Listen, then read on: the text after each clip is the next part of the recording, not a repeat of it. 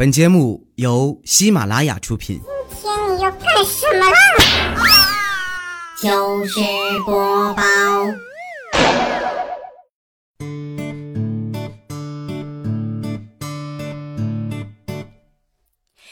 嗨，大家好，这里是喜马拉雅糗事播报，周日惊人早，我是你们的好朋友佳期。哎，有人说啊，你现在怎么不管自己叫五花肉了呢？因为我瘦了呀。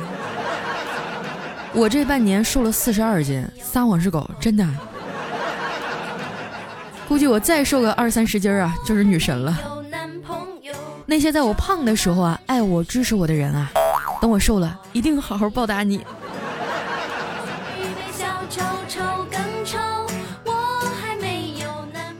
我这也算是因病得福吧，加上最近工作也比较忙啊，天天按时更新不说，每天还得在公众微信上啊去给你们录晚安故事。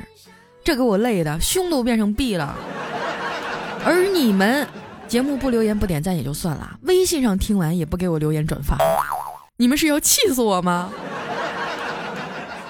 多余的话我也不说了，有良心的小伙伴赶紧去关注一下我的公众微信和微博，搜索主播佳期，给我一点坚持下去的动力。几家欢喜几家愁，我还没有男朋友，少年壮。为了多挣点钱啊，我接了好几场线下活动，怕大家觉得我不好看啊，我还特意去理发店剪剪头发，做个造型。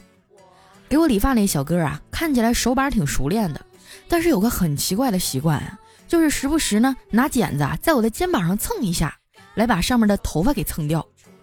我就很好奇哈，问他你为啥会这样啊？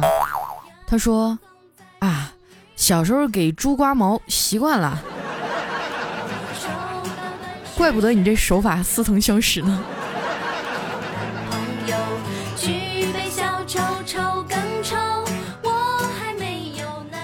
剪完头发啊，小黑给我打电话说他今天过生日啊，要请大家吃饭，让我也去凑凑热闹。你说这种万年不遇的铁公鸡拔毛，我能不去吗？到了那儿啊，我看已经来了十多个人了，连我们后勤的王大爷他都请了。小黑是东北人啊，特别能喝，就不停的在那劝酒。后来呀，他们喝了五瓶五十多度的白酒不说，还喝了好多的啤酒，遍地都是酒瓶子啊，那都没数了。这把后勤大爷给喝的哇哇吐啊！小黑啊，又点了烤串、烤鸡翅、大虾、大腰子什么的啊，这烤的色泽金黄哈，特别的诱人。但是王大爷一口都没动。我们就问他，王大爷这是咋的了？咋还不吃了呢？只见他弱弱的说了一句：“哎，刚才假牙吐丢了。”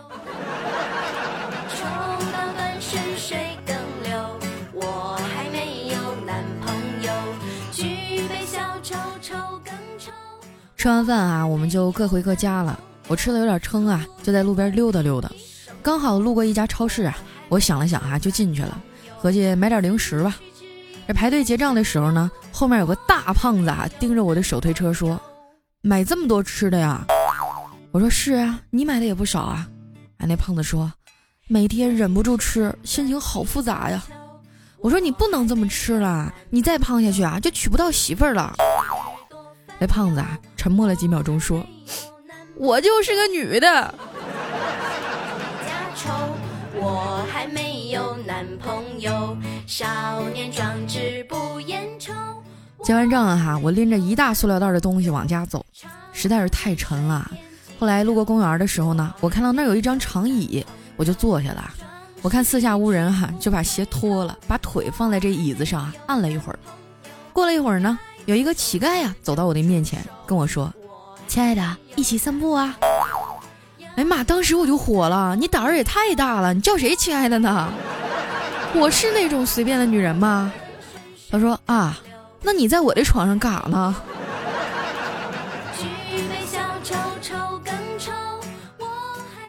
我赶紧站起来拍拍屁股啊，拎着东西就走了，在路边啊招手打了个车，人司机啊要十块钱，可是我翻遍身上啊就只剩八块了。我跟这司机大哥软磨硬泡的说了半天啊，他才让我上车。上车以后啊，我就弱弱的问了一句：“大哥啊。”你不是坏人吧？那司机啊瞪了我一眼，淡定地说：“哼，你才是坏人呢！这么远道才给我八块钱。”黄鹂鸣翠柳。我还没有男。我回家躺了一会儿啊，突然肚子疼了起来，估计是小黑那烧烤也不咋干净啊。我忍了半天啊，后来实在是忍不了了，就把小黑揪出来啊，送我去医院。排队的时候呢，前面一男的突然就梆一下倒地上了，大家都吓坏了，都问他你咋的了？那男的弱弱的说没事儿，我低血糖。这时候呢，旁边一妹子啊，手里拿个杯子走过来说：“哎呀，你快喝一口，喝一口就不晕了。”这男的接过来一饮而尽啊。过了一会儿呢，这妹子说：“咋样啊？好点了吗？”哎，那男的说：“感觉好多了。”啊，我刚才喝的是啥呀？妹子说：“ 那个呀，是尿检样本儿。我有糖尿病。”那男的一听，嘎一声又抽了。有今日之日多烦忧，我还没有男朋友。几家欢喜几家。大夫给我看完以后啊，说没什么大事儿，给我开了一堆的药。回去的路上啊，我就问小黑：“你说吃这么多的药，万一吃出毛病怎么办呀？”小黑说：“你放心吧，只要是按照说明书上要求吃啊，吃出毛病咱就去告他们。”我又问：“可是那那万一吃死了怎么办啊？”小黑说：“要是死了呀，哼，那你就从人证变成物证了。”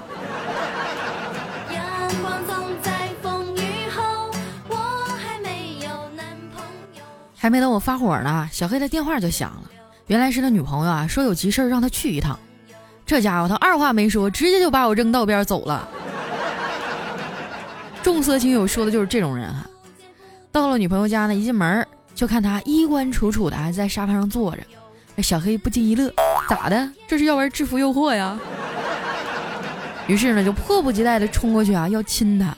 那女朋友说：“不行不行，我大姨妈来了。”那小黑说：“这亲嘴跟大姨妈有啥关系啊？”然后啊，把女朋友推到了墙角，愣是亲了过去。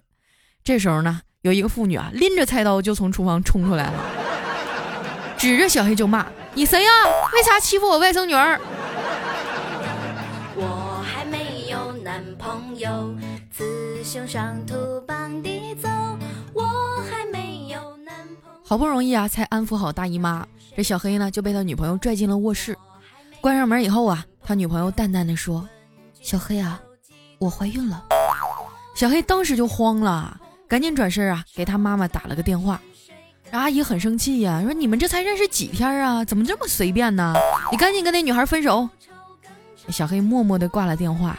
经过一番内心的挣扎，还是对女孩开口说：“对不起，我们分手吧。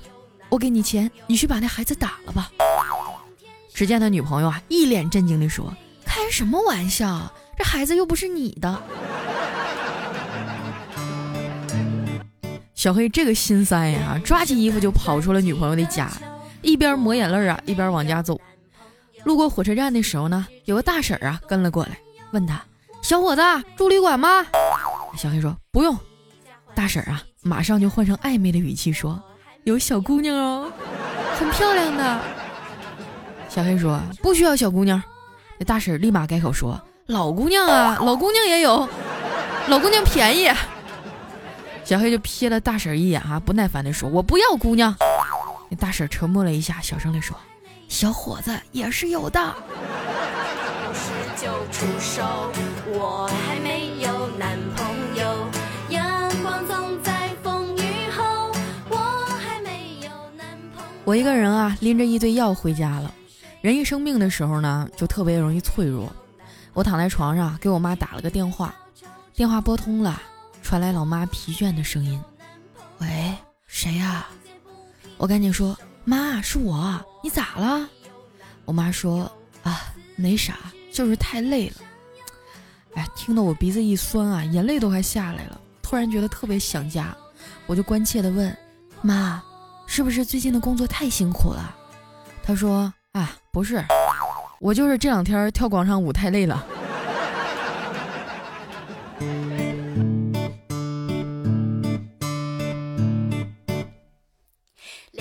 回想起来啊，其实从小到大呢，我妈对我挺好的。我记得我小时候有一次感冒哈，特别想吃黄桃罐头，我妈当时冒着大雪去给我买的，很久以后呢，才拿回来两瓶山楂的。她歉疚地说呀，附近的小卖部都没有罐头，他是走了好久啊才买到了这两瓶。我虽然不爱吃山楂，但我还是很感动啊。于是呢，在给我倒了一碗以后啊，剩下的就全进我妈的肚子里了。晚上我大姑来看我啊，就拎了两瓶黄桃罐头，我就问她：“你搁哪儿买的呀？”我大姑说：“啊，你们家门口的小卖部就有啊。”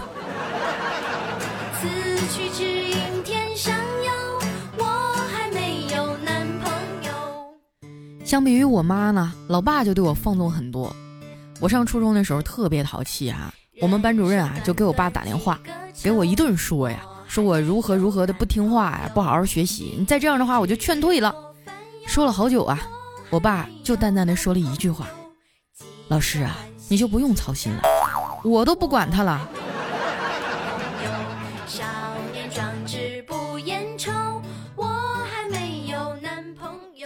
拉肚子啊，折腾了我一宿。第二天上班啊，整个人特别没精神，手也没劲儿，手机啊都掉到地上摔了好几次。不过特别庆幸啊，没摔坏。我就很高兴地跟丸子说啊：“你看，买手机啊，还是得买我这牌子。我摔了多少次了，都没事儿。”丸子啊，正在写稿子呢，歪过头啊，看我一眼说：“那还不是因为你矮？” 哎呦我去，我这小暴脾气啊！要不是因为它便宜，我早就把它开除了。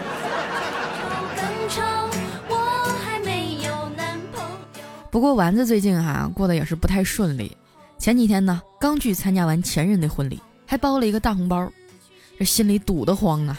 于是，在婚礼上不顾大家的阻拦，大声的呵斥了那对狗男女：“哼，你们知道吗？明年的今天，就就就是你们的纪念日。”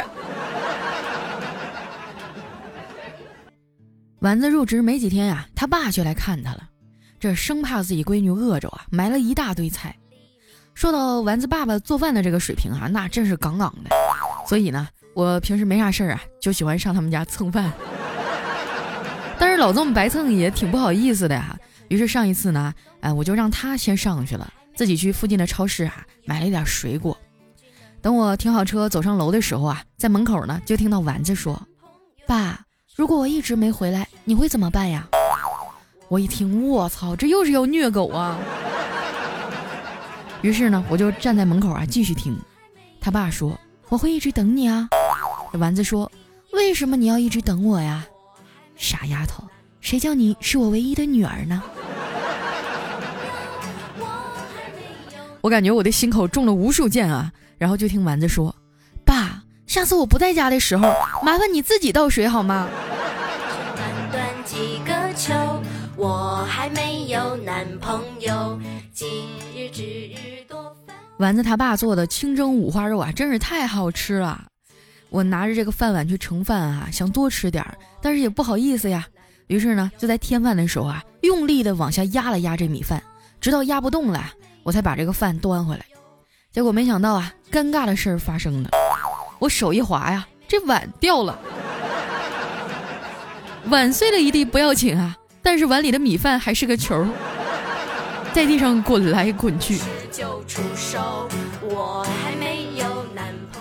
丸子看了啊，赶紧给我又拿了一个碗，盛了一碗饭。吃饭的时候呢，他十分热情的给我推荐了一道蘑菇做的菜。他说：“佳琪姐，你快尝尝这蘑菇，这可是我爸亲自去山上采的。”我看他这么热情啊，就吃了几块，还对他爸说：“啊，谢谢叔叔。”过了五分钟以后呢，这丸子啊看着狼吞虎咽的我，关切的问。佳琪姐，你没事吧？我赶紧擦擦嘴啊，说，呃，没事儿没事儿，是不是我吃相太难看吓到你们了？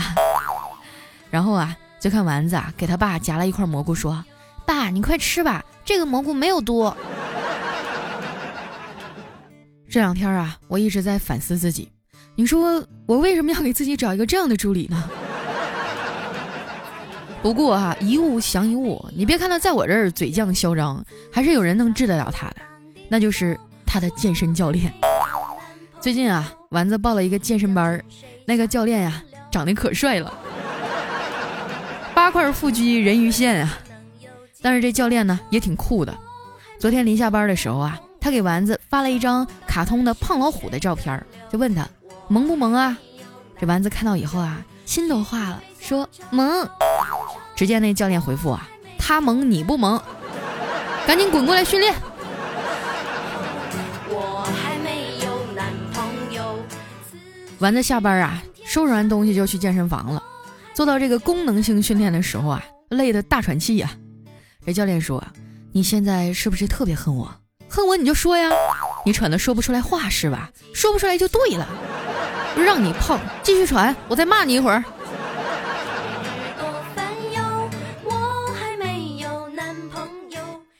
一个小时训练结束啊，这丸子累得躺在地上都起不来了。这教练啊，蹲在旁边跟他闲聊，问他：“丸子呀。”你这辈子有没有遇到过什么挫折呀？这丸子看着教练说：“有啊，就是你。”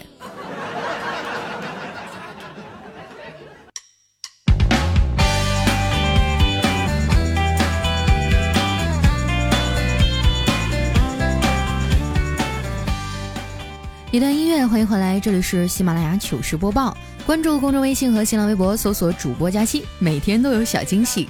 那上次啊，你们让我录的那个惨叫游戏呢，我已经录视频啊，上传到微信上了。我只有一个要求，就是你们看完了能不能不要嘲笑我？真是太尴尬了。接下来时间啊，回顾一下我们上期的留言。首先这位呢叫西路魔王，他说：“佳期啊，听了你快一年了，今天觉得再不评论说好啊，就太不人性了。还没人要你吗？再没人牵你的手啊，你就跟我走吧。我媳妇说了。”家里还缺个丫鬟，那你没跟她说啊？这个丫鬟可不太好养活呀，必须顿顿有肉，要不就不干活。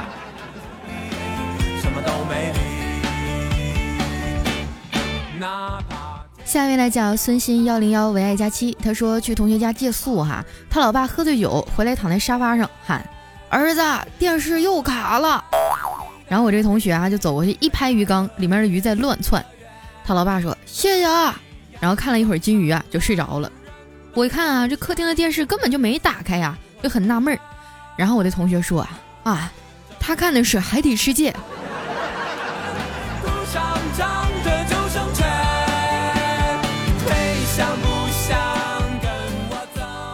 下面呢叫陈东零七，他说：“听了你前两期的这个节目里啊，大家都在表白，搞得我的心也痒痒的。”我也能在这里对我喜欢的人表个白吗？我想说，王玲，当年我只是个缺乏母爱的羞涩小男孩，没有勇气在你离开的时候把你留下。现在我成熟了，你要是敢再出现在我的面前，我我就敢抱你上床。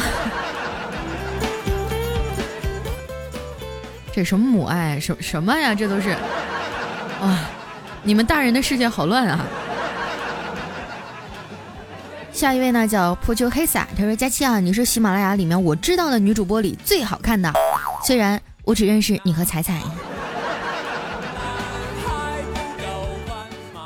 哎，下一位呢叫 Rainbow 晶晶，他说：“从我单身啊，听到我结婚，听到我怀孕，听到我生闺女，听到她八个月，一个新粉的诞生，听了这么多年啊，第一次评论，最爱你，佳期，不能没有你哦。”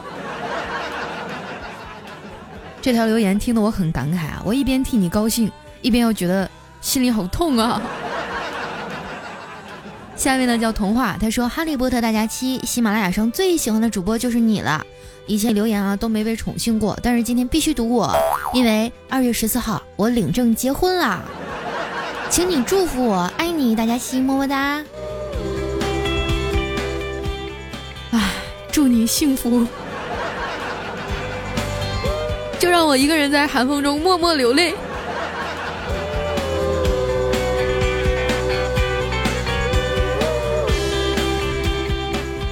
下一位来讲幻游者，他说我来啦，听了好久才听到这儿，我挨个听的，听了大半年啊，今天是我的第一次啊，佳期能读到吗？你说明白了，啥玩意儿第一次呀？整的我跟采花大盗似的。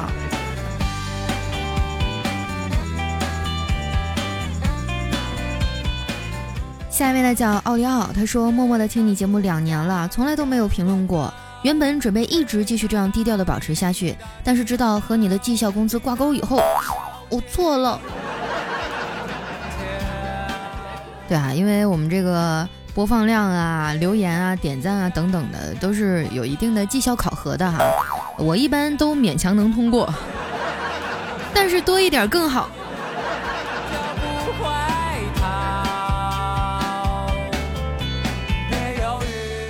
下面呢叫咬字掰开读，他说：“都说每个胖子啊是潜力股，如果胖丫能稍微的瘦一点儿，那瘪嘴的杨幂、安吉拉的大嘴、招风耳的娜扎、暴容暴瘦加整容的郑爽，情何以堪哈？能给所谓的明星留条活路吗？佳期，你可以胖，但是一定要健康。”听你对他们的描述，我心里好忐忑呀，因为他们这些缺点呀，我全都有。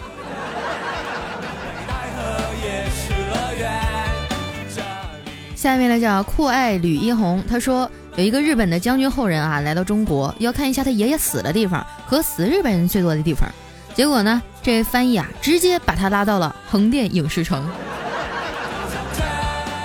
这没毛病啊，还有情景再现呢。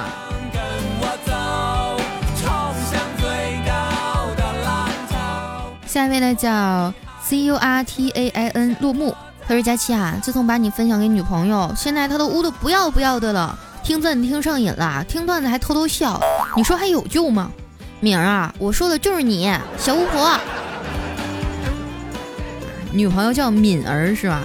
哇，现在还有人的名字是用儿结尾的吗？我们这边都习惯用子，或者说用小开头，比如说小黑呀、黑子呀。”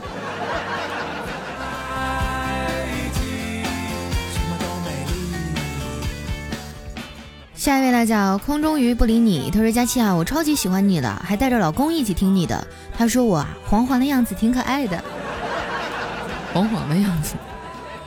我们谈了七年啊，高中同学异地了快四年，今年领的证。最近啊，因为婚礼的事儿，两边都闹得不开心。不过啊，还是喜欢他的那句话：我们是夫妻了，所有的问题都要一起面对。生活本来就不容易，找个伴儿啊，应该像找到佳期一样，活得更加开心。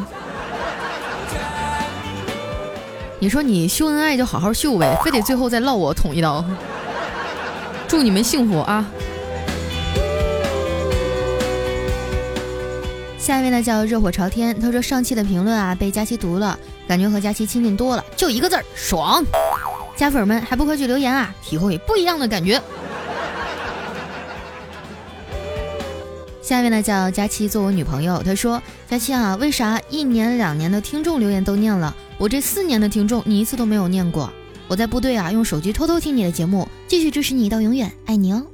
说实话啊，每一次看到这样的听众，我都挺害怕的，因为我一共才来喜马拉雅三年哈，你怎么能听四年呢？那那一年我不做主播的日子里，你到底躲在哪个角落在偷窥我？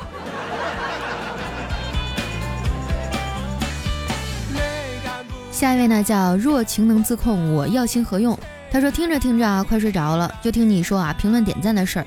然后呢，我又挣扎起来啊，爬起来点赞留言，爱你哦，真乖，么么哒啊。”下面呢叫害羞小骚货，他说啊，我正坐在客厅里看电视呢，老妈在一旁吃芒果，吃完问我这衣服要洗吗？我看一眼啊，说要洗的。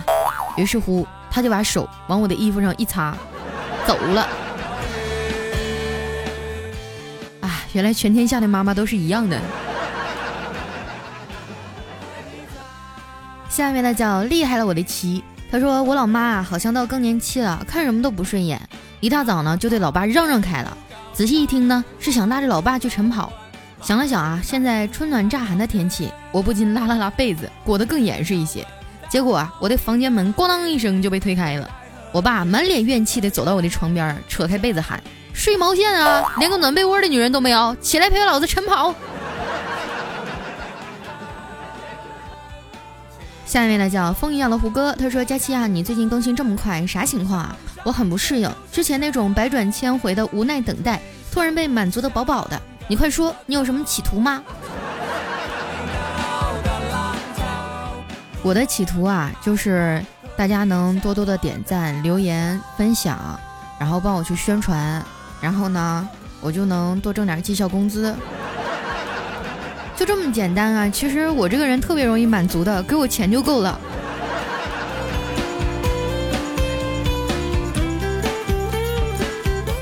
下一位呢叫重来，他说好吧，我这个潜水党也炸出来了，因为检查了怀孕了两个月了，我来跟你报个喜，佳期，你是不是要对我负责呀？我听你两年了，你你听我两年了，现在才怀孕，你怀的是哪吒呀？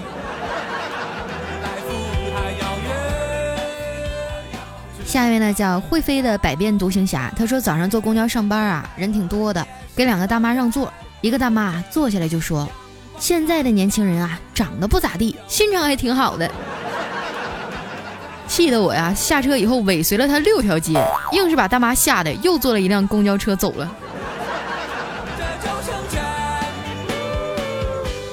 下一位呢叫优轩爱佳期，他说：“佳期啊。”为了你，我抛弃了彩彩，抛弃了小妹儿，也不跟未来搞基了。牺牲那么大，你可不可以赌我一次呀？无脑的喜欢上你了，永远的支持你。你一说无脑哈，让我想起前两天跟一做公众号的朋友聊天儿，他说现在的公众号粉丝啊是可以卖钱的，一个呢两块钱左右。我说那你看看我这号值多少钱呀？他说你这个啊应该贵，因为呢这个粉丝脑残啊，粉丝越脑残卖的越贵。后来我看着看我的公众微信号，默默地笑出了声。突然觉得在上海买房有希望了。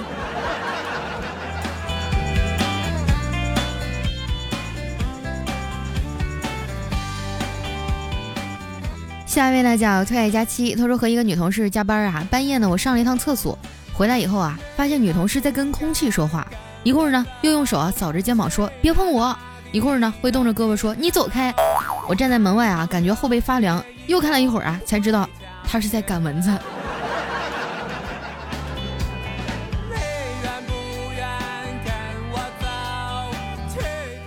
下一位呢叫绘声绘色，他说佳琪宝贝儿啊，每次听到你在节目中黑你爸的时候，我都感同身受。我今年五十四岁了，是不是你最老的粉丝呀？喜马拉雅第一次评论送给我们佳琪宝贝儿啦。是吗？我爸爸今年有五十四岁呀。你要是有个我这样的姑娘，得老上火了吧？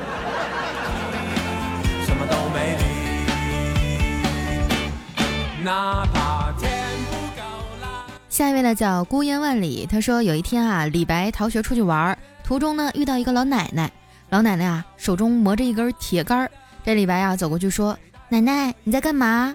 老奶奶说：“我在磨铁杵啊。”嗯，李白说：“为什么要磨铁杵呢？”老奶奶说：“年纪大了，受不了啊。”再也没有办法正视这个故事了。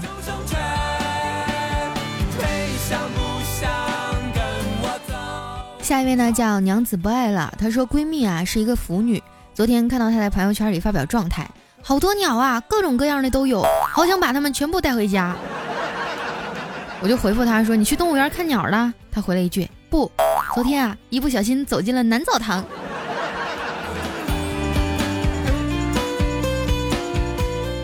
哎，让我想起在 YY 上有一个频道叫马全席，我没事的时候就开个小号下去听，好想把所有的哈带回家呀，挨个蹂躏一遍。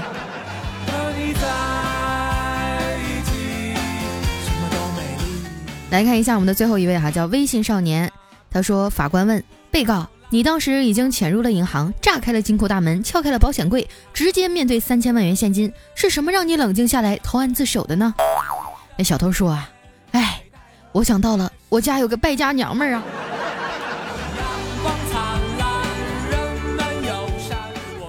好了，今天留言就先到这儿了。这里是喜马拉雅糗事播报，我是佳期。喜欢我的朋友啊，想每天晚上听我说晚安的朋友，可以关注我的公众微信和新浪微博，搜索主播佳期。每天啊，都会在微信上更新一段小的节目，也希望大家能喜欢。那今天咱们节目就先到这儿了，我们下周日再见，拜拜。